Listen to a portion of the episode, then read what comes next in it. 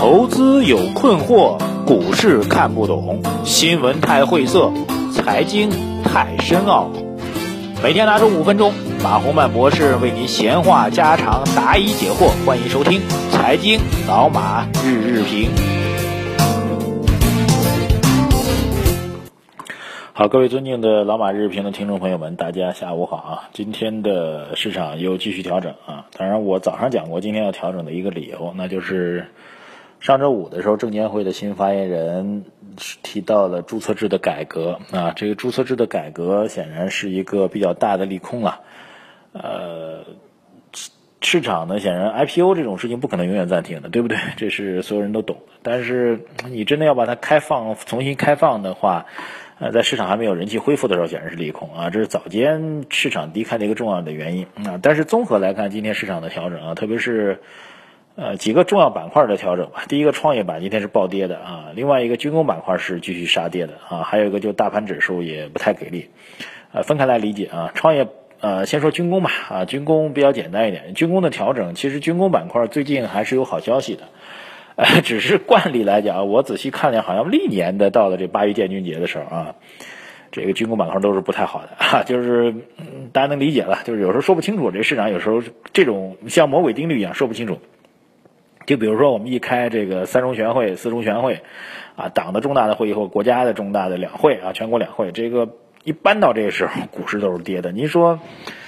这个市场的主力不给我们？领导机构面子吗？啊，好像他就是这样啊，这也没有没有办法去解释啊。所以，军工板块在这个八一建军节期间呢，好像都是跌的啊。不过，对于这个板块，我还是个人还是有信心的啊，因为呃，未来呃，其实，在昨三十一号的这个国国防部的相关的招待会当中，其实有些利好啊。我这个时间关系不跟大家展开了，就整个军工板块未来科技化大发展，显然是一个非常重要的一个点。呃，调整之后仍然会有脉冲式的行情啊，这一点其实对于这个做善于做波段的高手来说会是机会啊，这是第一个板块。第二板块就比较重要，就创业板啊，创业板今天的暴跌啊，我必须要给各位啊在趋势上，在这个重大的战略当中做一个分析啊，就是从大概两周前的互联网金融发展的国务院层面的这样一个指导意见，十几个部委吧，所以就算国务院层面的指导意见，再到我们资本市场当中。打这个所谓恶意做空啊，抓机器人我早上不是说了吗？抓机器人抓这个用机器来炒股的这些人啊，然后再到这个周末出台的针对第三方支付的相关的管理意见，这一系列的文件放到一块儿，我必须要跟大家明确说啊，这个我们对于互联网金融啊，以互联网金融为代表的创新监管部门正在从之前的放任不管，开始打板子立规矩了。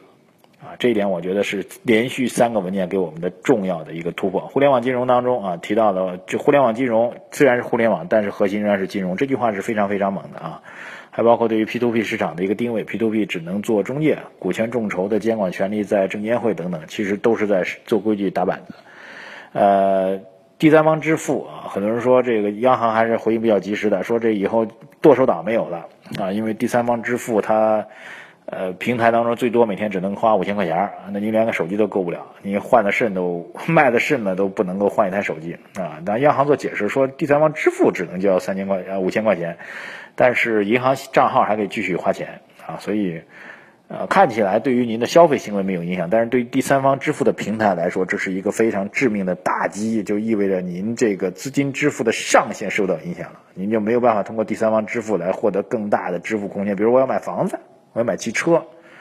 我要买奢侈品，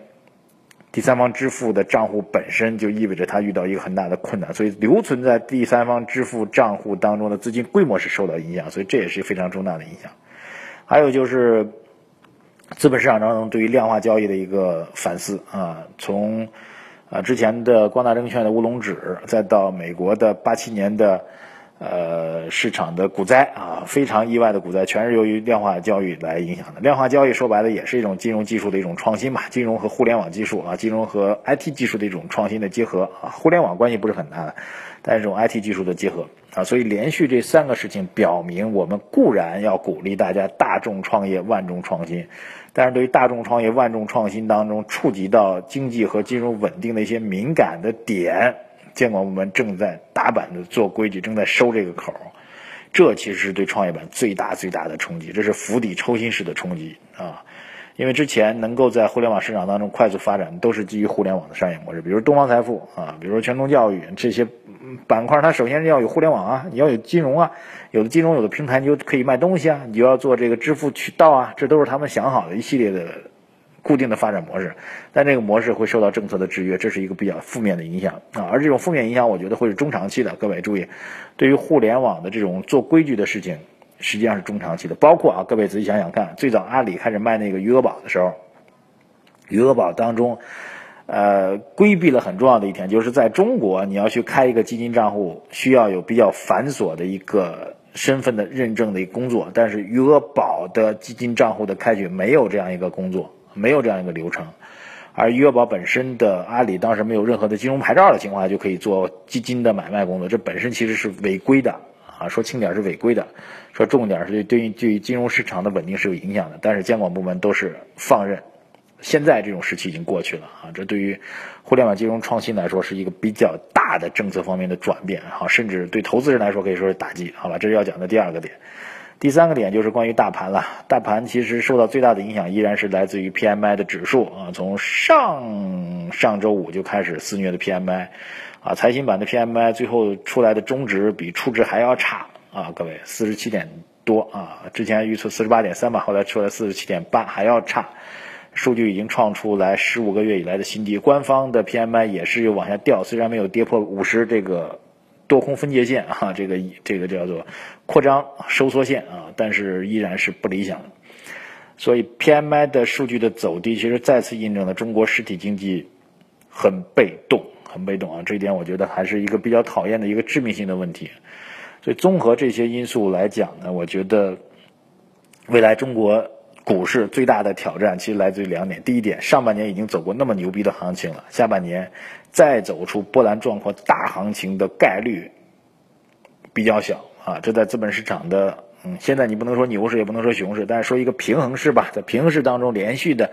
上半年大涨，下半年继续大涨的这种概率，在资本市场历史当中是。不存在的，这是第一点啊，就是从操作逻辑上来讲，现在人心已经涣散了，涣散之后，再期待有大的行情表现是比较难的。当然，从战略投资角度来讲，我一直说四千点下方其实是问题不大的，但是什么时候能起来，这是成为了一个人心涣散之后比较尴尬的一个状况啊。这是盘面当中第一点。第二点就是对于盘面来说，越来越多的人考虑不见兔子不撒鹰了，就是经济基本面，就算你数据依然差下去，你如果有好的政策。猛力的救市政策的话，我估计这种技术式的脉冲式的大盘的机会还是有的。但是如果没有这些政策的话，连技术式脉冲式的大盘的机会，在短期当中都比较困难，因为宏观经济在给我们敲警钟，这是非常讨厌的一些事情。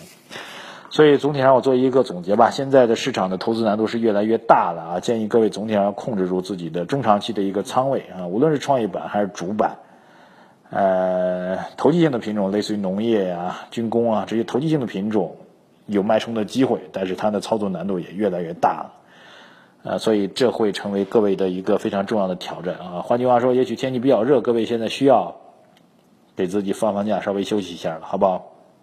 好，接下来用点时间来回答今天网友提出的问题啊。再次提醒大家关注我的个人的微信公号“财经马红漫”，希杰 M A H O N G。M A N 七节就是财经嘛，财经的两个字母，然后是我个人的马红曼的拼音啊。关注我的微信账号，提出您的问题，我们进行互动交流。